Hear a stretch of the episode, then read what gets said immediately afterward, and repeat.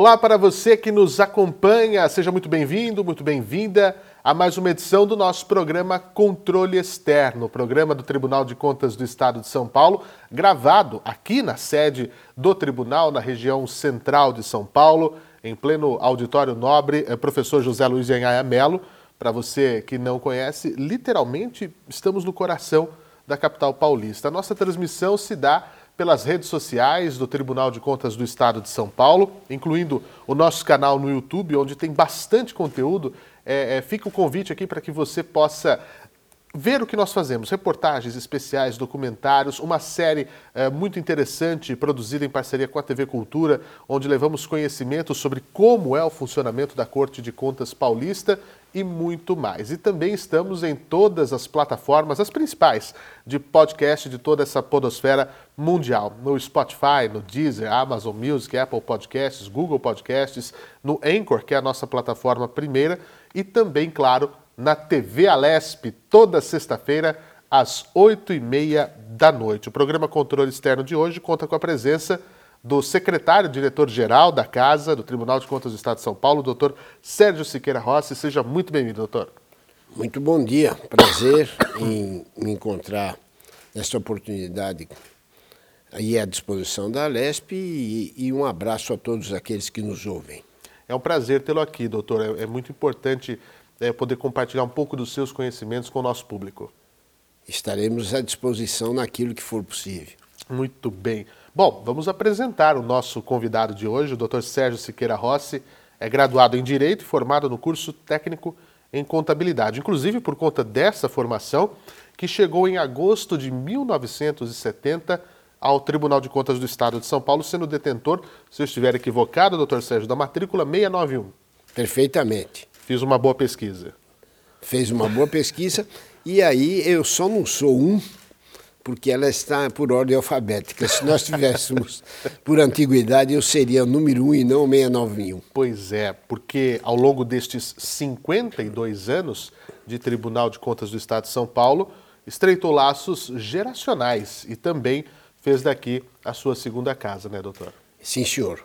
Com certeza absoluta é a minha segunda casa e ocupou aqui diversos cargos e funções. Foi auditor, assessor técnico de gabinete, diretor técnico de divisão, assessor técnico-chefe da assessoria técnico-jurídica, chefe de gabinete eh, de conselheiros e também da presidência, chegando a atuar por vezes aqui no plenário onde nós estamos como substituto de conselheiro. Até o ano de 1989, quando foi designado secretário diretor-geral do Tribunal de Contas, função que exerce até hoje, né, doutor? Perfeitamente. No dia 31 de maio de 1989.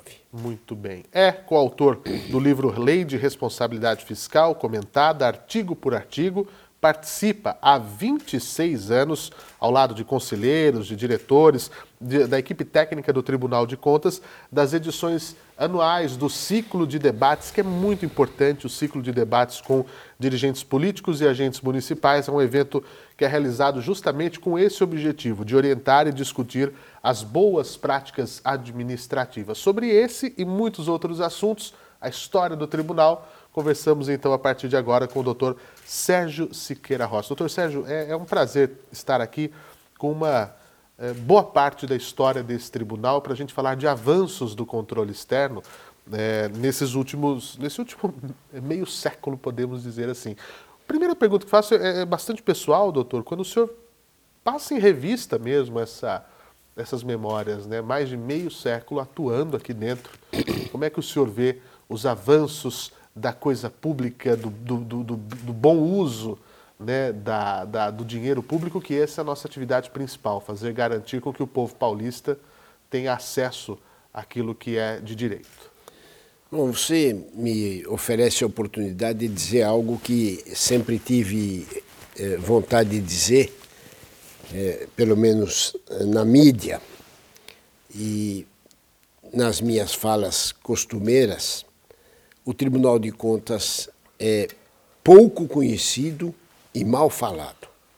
Em verdade, a cidadania, a população, a sociedade não tem conhecimento da valia que o Tribunal de Contas presta ao interesse público. É, não há eh, que se cogitar, e aí a gente afasta desde logo, que se possa ter o Tribunal de Contas como uma instituição que seja responsável por prender pessoas, por quebrar sigilos, por bloquear contas, atividades que não são absolutamente inerentes ao papel do Tribunal de Contas. O papel do Tribunal de Contas, como a definição da Constituição, órgão de controle externo, está bem delineado no artigo 70 e seguintes da Constituição Federal. O Tribunal de Contas verifica os aspectos de regularidade do gasto público. E aí começam as inovações pelas quais eu participei diretamente em função dessa longevidade da, da minha carreira aqui no tribunal, que é o tribunal afastando-se ou sem abdicar dos aspectos de conformidade, de legalidade, invadir uma área muito mais proeminente para o interesse público, ou seja, o, o resultado do gasto com o dinheiro público. O Tribunal de Contas está enveredando para umas atividades bastante eficazes no que significa eh, como e para que fim e quais os resultados que o gasto público está oferecendo à sociedade. É por isso que nós temos um indexador que é conhecido como Índice eh, Geral de Efetividade eh, Municipal, IGM, em que são pontuados aspectos que acabam por direcionar a fiscalização do tribunal. Nós temos o IEDUC, o I-Saúde, o I-Ambiente, eh, o I-Planejamento, o I-Fiscal, ou seja, eh, eh, o ranqueamento dos municípios levam a que o Tribunal de Contas enderece a, suas, a sua fiscalização para esses aspectos, para ver aquilo que são os pontos fracos uhum. na administração e, com isso, traz para dentro do relatório resultados que possam mostrar que as políticas públicas não estão sendo bem, eh, bem atendidas. É importante lembrar que nós estamos, por exemplo, num período eleitoral eh, que, que não está alcançando a esfera municipal, estamos na esfera federal, que nada nos diz respeito, mas temos a esfera estadual. E nós temos a Lei 9.504 de 97, que eh, rege eh, todo o processo eleitoral e que eh, eh tem eh, alguns momentos da lei, algumas periodicidades em que se proíbe gastos, contratações, propaganda, ou seja, questões que não dizem respeito à atividade própria do tribunal, mas que, em verdade, são transpostas aos relatórios e podem, evidentemente, levar, às vezes, à desaprovação de contas. E a desaprovação de contas pode causar a inelegibilidade. E, nesse particular, é, o préstimo do Tribunal de Contas ao processo eleitoral é fantástico, porque nós temos prazo até o dia 15 de agosto, que precede o, pleito eleitoral para fornecer à Justiça Eleitoral e ao Ministério Público Eleitoral a lista de responsáveis por contas que tenham tido suas contas julgadas irregulares. É bem verdade que a recente mudança na lei de improbidade administrativa, fazendo com que só vá à lista aqueles que tenham contas julgadas irregulares com imputação de débito, reduziu bastante a relação daqueles que eram eh, geralmente e sistematicamente encaminhados. Mas a lista é um instrumento valioso porque permite que a partir dela haja impugnações daqueles que foram tidos como maus gestores pelo Tribunal de Contas. De modo, então, doutor Sérgio, que o Tribunal de Contas tem que ser entendido como um parceiro tanto da, da Justiça, da Justiça Eleitoral, nesse caso, do, do, Ministério Público. Nós temos o Ministério Público de Contas, que atua junto ao Tribunal de Contas, ah, ah, como, eh, além desse parceiro, para apresentar tudo que é feito aqui, falar, ó, esta é a situação atual. Isso é, que, como também parceiro do jurisdicionado naquela, uh, uh, indo além do seu papel, passando para essa questão pedagógica, por exemplo. É, é, é, é inteira razão, Fernando. É, na verdade, o tribunal tem múltiplas funções, né? é, a Constituição Federal é, deixa claro que o tribunal é um órgão que presta auxílio ao Poder Legislativo. E, ao mesmo tempo, no, seu artigo, no artigo 44 da Constituição Federal, mostra que o Tribunal de Contas não é um órgão integrante do Poder Legislativo. Daí porque, é claro que não se trata de um poder, se trata de um órgão, mas com autonomia financeira, orçamentária, funcional, administrativa, com poderio para iniciativa legislativa de assuntos que lhe interessam, e não é, é um órgão que, que, que, seja de auxílio é, somente ao Poder Legislativo. As atividades se multiplicam com o Ministério Público através de termos de cooperação uhum. e com atividades que são realizadas em conjunto, com uh, informações que são prestadas ao Poder Judiciário quando solicitadas pelo Poder, ou seja, o tribunal é um, um verdadeiro uh, banco de informações que são muito importantes para a ilustração de processos dos demais poderes constituídos do Estado. Esse ano eu pude acompanhar as 10 incursões que foram feitas no ciclo de debates, retomando da, da, da pandemia, em 10 cidades onde nós temos as unidades regionais. Essa proximidade é, é, de sair dos, dos, muros do Tribunal de Contas. Nós já temos a atuação das unidades regionais, que é muito importante, essa capilaridade. Mas esse encontro, é, doutor Sérgio, que o senhor há 26 anos, desde o início, participa, como é que o senhor vê essa questão de, de, de fazer o caminho contrário, né, de ir em direção ao jurisdicionado, muito diferente do que a gente vê é, é a, a necessidade, às vezes, de ter que vir até aqui? É, é eu fechei 33 anos de de Secretaria Diretoria Geral agora em maio passado. E eu vou voltar ao tempo em que assumi a diretoria geral. E havia um reclamo permanente dos nossos jurisdicionados, que inclusive nos é, apontavam como figuras encasteladas em que não se podia conversar, que não se podia perguntar, que não se podia uh, traçar um entendimento. Uh, nós tivemos uh, a ideia de, evidentemente, termos presente os nossos jurisdicionados mais proximamente. É importante que se ressalte que essa atividade que o tribunal exerce há 26 anos ela não se insere na Constituição Federal. Ela não é uma competência do Tribunal de Contas. Nenhuma obrigação. Nenhuma obrigação, como muito bem lembrado, Fernando. Mas, em verdade, é uma autodeterminação do próprio tribunal que assumiu a figura da pedagogia. Claro que a gente ainda sente, é, e isto é patente, não se pode dizer que as nossas ações resolveram os problemas da administração, mas eu posso afirmar que houve uma melhoria sensível a partir do momento que o tribunal se aproximou do jurisdicionado, explicando o seu funcionamento e também discutindo a, a legislação.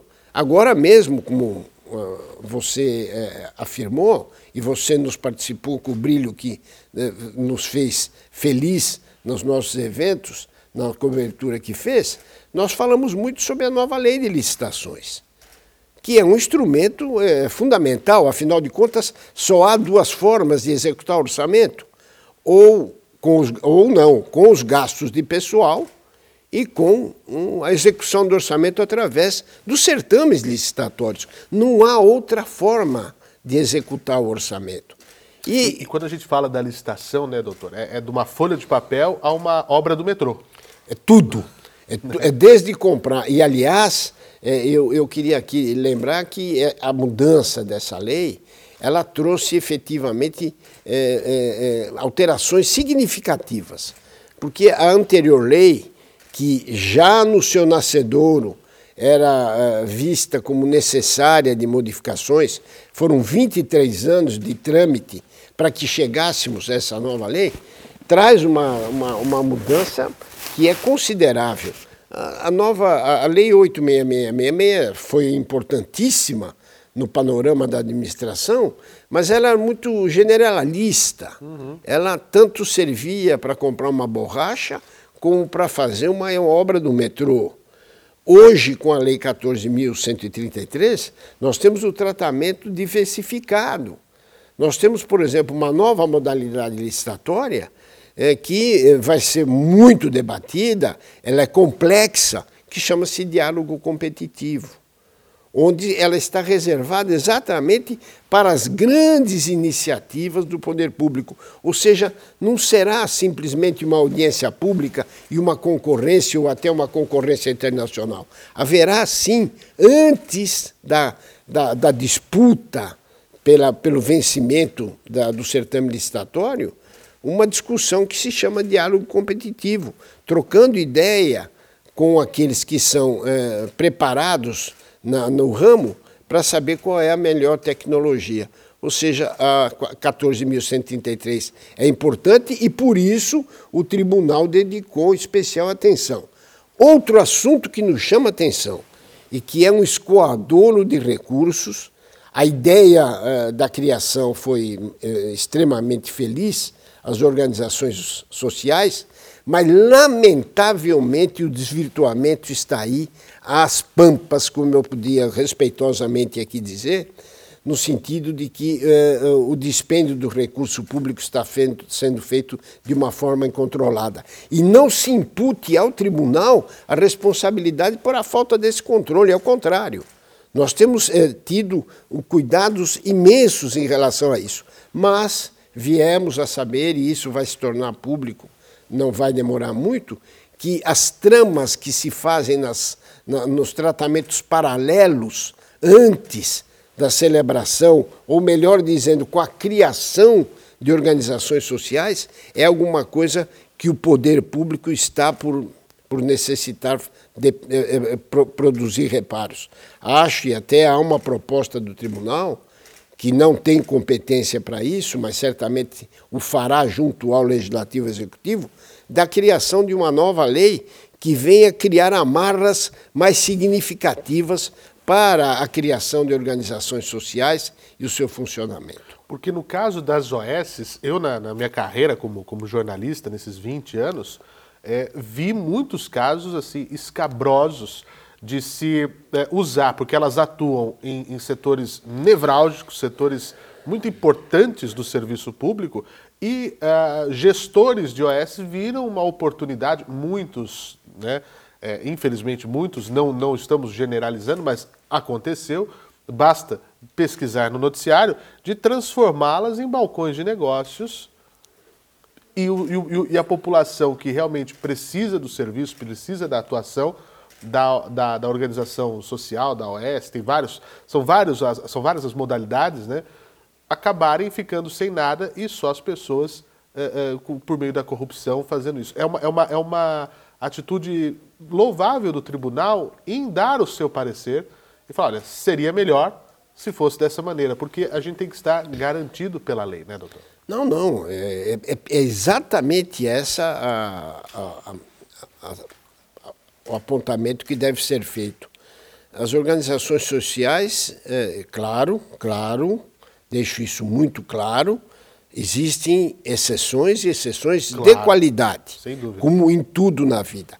Mas a grande maioria delas eh, trataram-se de iniciativas criadas com objetivos escusos, de um atendimento eh, de, de, pouca qualidade, a alto custo, com folhas de pagamento generosas, chegando até a se verificar a criação de alguns cartéis eh, entre essas organizações sociais. Ela é uma iniciativa que foi eh, muito bem ensaiada, mas eh, só a multiplicação na criação delas já chama atenção. Sim. São milhares de entidades que estão esparramadas. Não vou me preocupar com o país nesse momento, mas basta dizer aqui no Estado, e, e aí estão os noticiários jornalísticos para mostrar os escândalos que nós tivemos.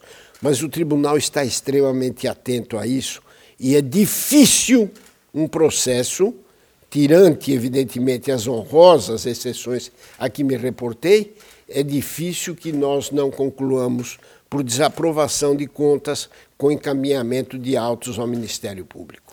E é, que seja devidamente apenado quem faz a coisa errada. Eu, eu sou radical nisso. intransigente, o que é correto é correto e as pessoas elas precisam.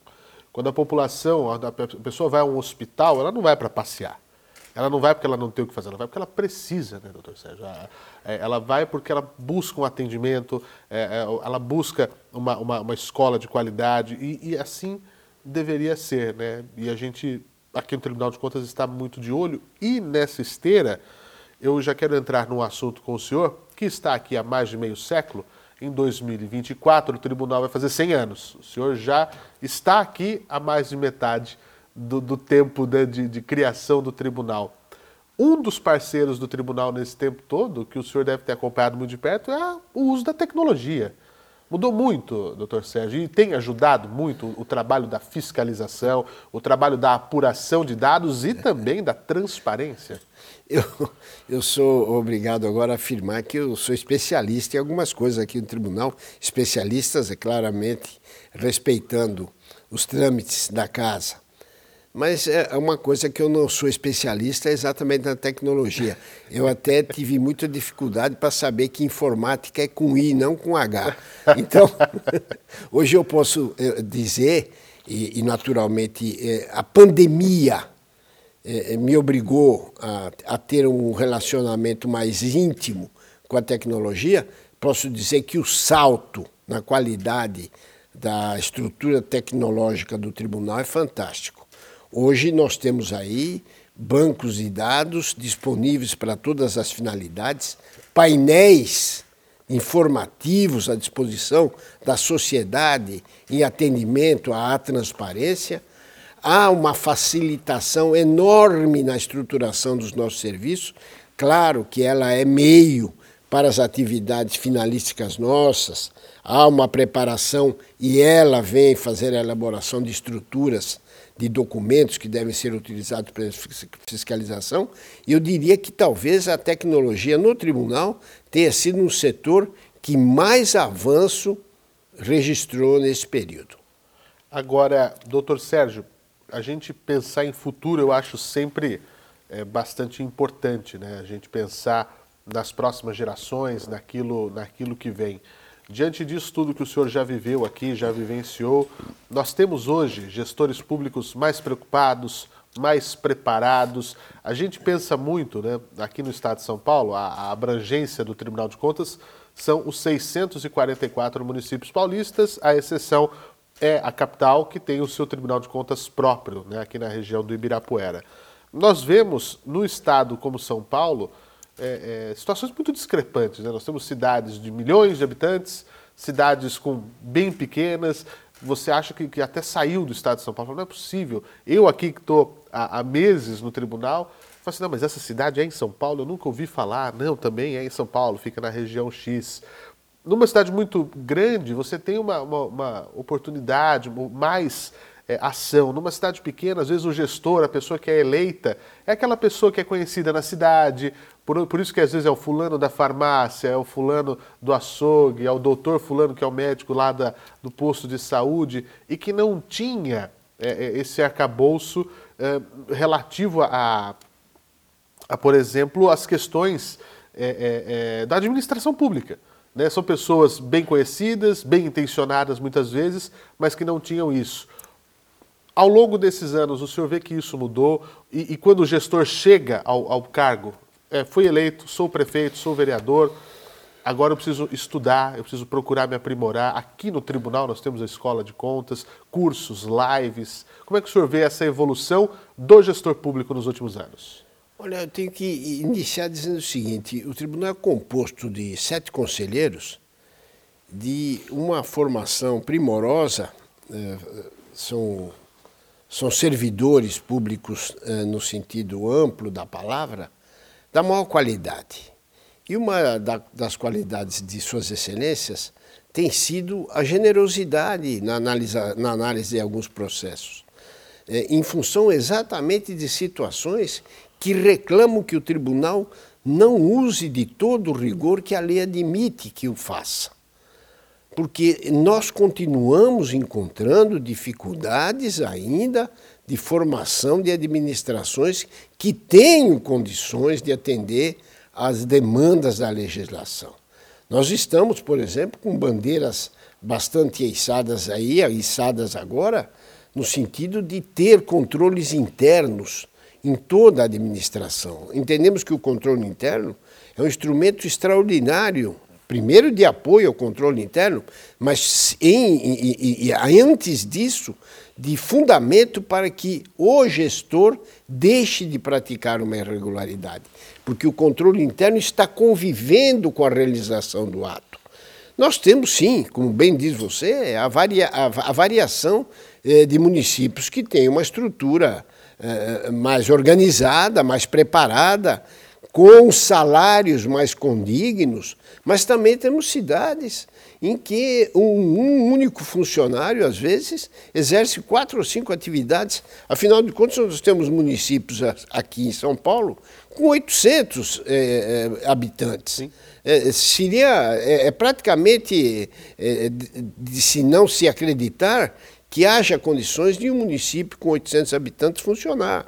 Mas é claro que é a natureza do nosso Estado, é a riqueza do nosso Estado, enfim, são aqueles que fazem também, com todas as dificuldades, que tem a grandeza do nosso país e do nosso Estado.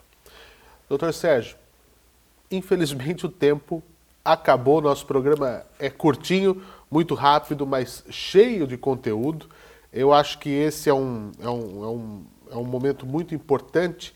E para finalizar, é, já agradecendo, eu gostaria que o senhor projetasse, né? O que, o que vem por aí, doutor Sérgio? Os próximos 100 anos de tribunal, nós podemos esperar é, mais atenção da própria população é, na hora de, de, escolher os seus gestores, para que errem menos, para que o, o, a coisa pública seja de fato é, tratada como deve ser?